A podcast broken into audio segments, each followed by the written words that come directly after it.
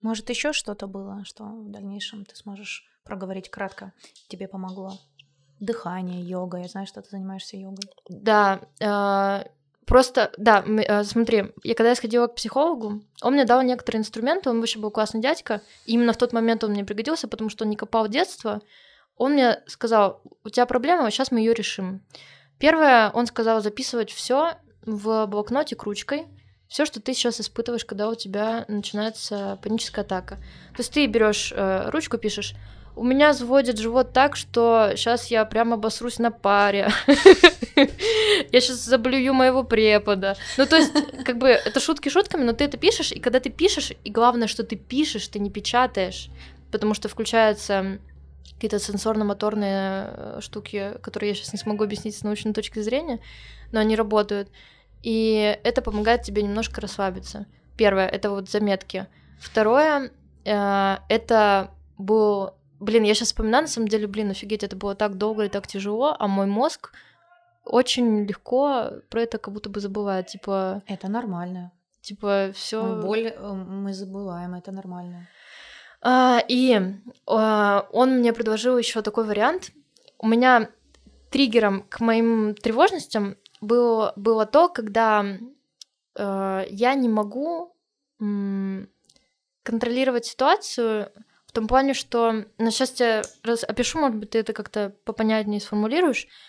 У меня возникали паника тогда, когда много людей, э, я в центре этих людей, и я думаю, что мне сейчас станет плохо, и я их потревожу тем, что мне станет плохо.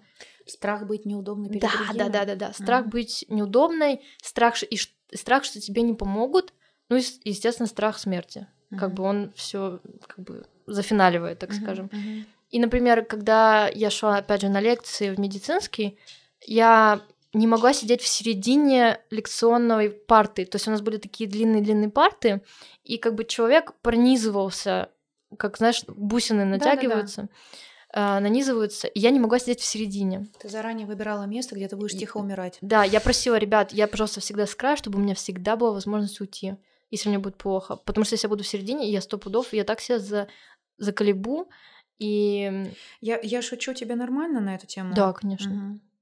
И э, суть в том, что вот, например, вот эта ситуация, или ситуация, у меня была проблема с метро, я не могла спуститься в метро. Угу. Когда закрывались двери в метро, это как с самолетом. Ты думаешь, блин, очень тяжело. Ты думаешь, что сейчас Твой умрёшь. мозг реагировал на все то, что тебе напоминало об этих ужасных, ужаснейших в том числе. чувствах, а, которые ты больше никогда в жизни не хотела испытывать.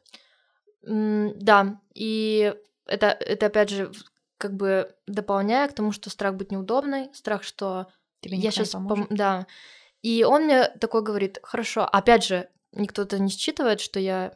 Можно вопросик, извини, да. что перебиваю. Страх, что не считают твое состояние. Вот что это за страх, что тебе не помогут? Вот я пытаюсь представить, людное место ведь наоборот говорит о том, что ты с кем-то и тебе помогут. Тут скорее страх про то, что они не считают, как тебе плохо. Опять это психотерапия. Слушай, я вообще себе объясняла, что страх просто не помогут. Но, возможно, ты права, и, возможно, это к этому.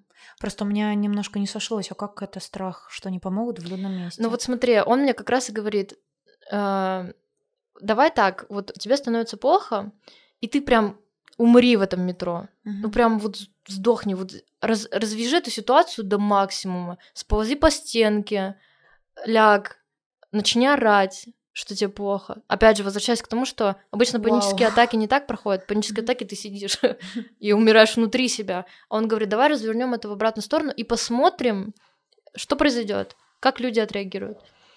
И я спускаюсь, значит, в метро, такая, бля, сейчас я вас всех тут разъебу, перед вами умру, сползу по стенке. У меня такая прям даже агрессия была к тому, что, типа, сейчас я вам покажу. Сейчас я покажу, как нужно умирать. Я вот сейчас слушаю, ты эту историю мне не рассказывала. Это вау! Это что за ноу-хау терапевта? Да, вообще-то это очень странный прием. Это Щукинское училище? Короче, я вхожу в это метро, вагон метро, и... Э, Прости, можно еще одну шутку? Но. Во враче умер режиссер. Очень плохая шутка. Я захожу в этот вагон. И самое удивительное, что мне даже не пришлось кричать, умирать и биться. Реально стала умирать? Э, нет, к, а. к тому, что когда ты в своей голове, когда я даже просто, просто в своей голове прожила это, что я сейчас, э, типа, реально умру, исползу и начну орать и прочее, показывать всем своим видом, ребят, мне плохо, спасите меня, обратите на меня внимание, как будто бы я была уже готова к этому, но это меня сам факт того, что я понимала, что сейчас я вот это проиграю, мне правда помогут, меня успокоил. Или знаешь, как еще было? А, у меня еще паническая, ну, это не панические атаки, это просто паника сильная. А, возникали, когда я ехала в машине, и пробка была. Угу. И я думала, блин, сейчас мне станет плохо, я за рулем, а я еще за рулем. Это типа ответственность того, что ты на тебе все возложено. И ты, я думала, сейчас я остановлюсь, сейчас мне станет плохо, я остановлюсь, и люди меня будут, э, ну, условно, гнобить за то, что я и так пробка, а я тут еще со своими паническими атаками всех задолбала. Ну, опять. Ну, короче, и мне было страшно, опять это быть неудобной, быть какой-то... Быть какой-то... Ну, да, неудобно — это самое подходящее слово. И он говорит, хорошо, вот едешь в тачке, вот остановись прям, когда тебе неплохо. Просто остановись, сиди, посмотри, что произойдет. Может, люди остановятся, постучат тебе в окно и скажут, с вами все нормально, может, у вас там инсульт, я не знаю. Uh-huh, uh-huh. То есть, типа, сформулировать такую... Я не знаю, насколько это правда рабочая ситуация, но мне реально помогло, потому что даже на уровне мысли мне это помогло. Слышится как рабочая. Да? Угу. Я еще хочу Значит, добавить... он был не шарлатан. Да. Я хочу добавить, что у нас есть такие шуточные вставки. Шутка — это вообще не мой сильный конек. А, но... Неправда. А, единственный мой фан моих шуток. Но они все уже обсуждены, и для да, меня да, это да. не смешно, и это не шутка, для меня это важно, но так как а, мы с Аней очень это хорошо обсудили, что для нее безопасно, что нет, у нас даже есть какие-то кодовые слова и прочее. Стоп-слово. Да. И Поэтому я себе позволяю в этих моментах шутить. Но это совершенно не смешно. Это не... Но это еще не обесценивает. Мой смех, он не обесценивающий. Я хотела это добавить. Но это еще к тому, что смех — это защитная реакция. Вот еще. Да, кстати, вот прекрасный пример. Прекрасный пример, да. Угу. Мы начали про то, что мы говорим о людях, которые переезжают, а закончили в целом. Можно мы еще есть это, это, этот вопрос, который меня очень волнует, потому что я его считаю очень важным. Мне хочется, чтобы больше людей про это знали, понимали и помогали себе, потому что есть еще такая пресловутая штука, что другому хуже. Это вообще не дает нам возможности что-то с собой делать. Я же норм, а кто-то кому-то хуже. Это так моя вот, история. Да. И так вот мой вопрос в том, как то, что кому-то хуже, должно тебе сделать лучше. Как та ситуация, что кому-то хуже. В примере, например, у тебя вывихнута э, нога, и тебе очень больно, очень, а у второго, там, не знаю, руку отрезают, и он там сейчас будет э, с протезом или ногу отрезать, с протезом ходить. И то, и то ужасно.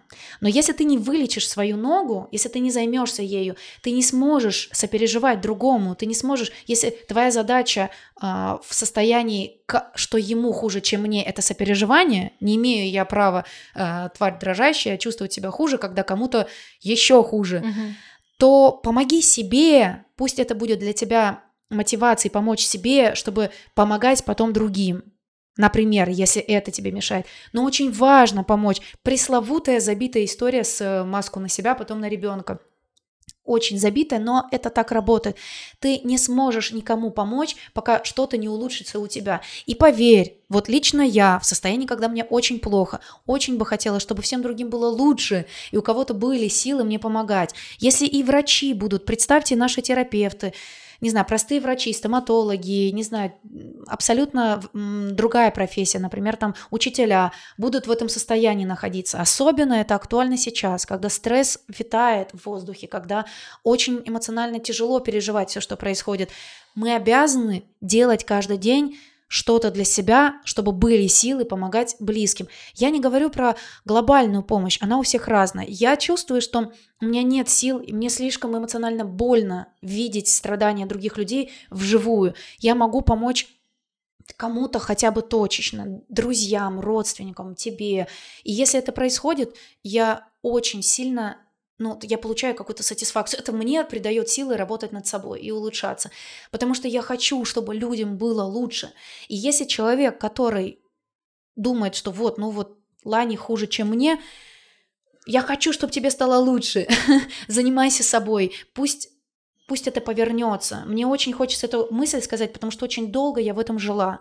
И только в как- каком-то моменте поворотном эта вина ушла, это вина, это чувство вины.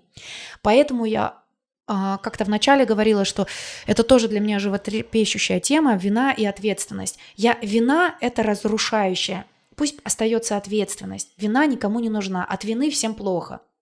Если человек, врач, не спал всю ночь, утром пришел, и он чувствует вину, что он недостаточно хорошо будет работать, всем будет только хуже. А если он будет ответственность чувствовать, что ему нужно хорошо работать, то он там займется тем, что выспится, найдет в себе ресурсы, делать что-то для себя. Ответственность хорошо, вина плохо.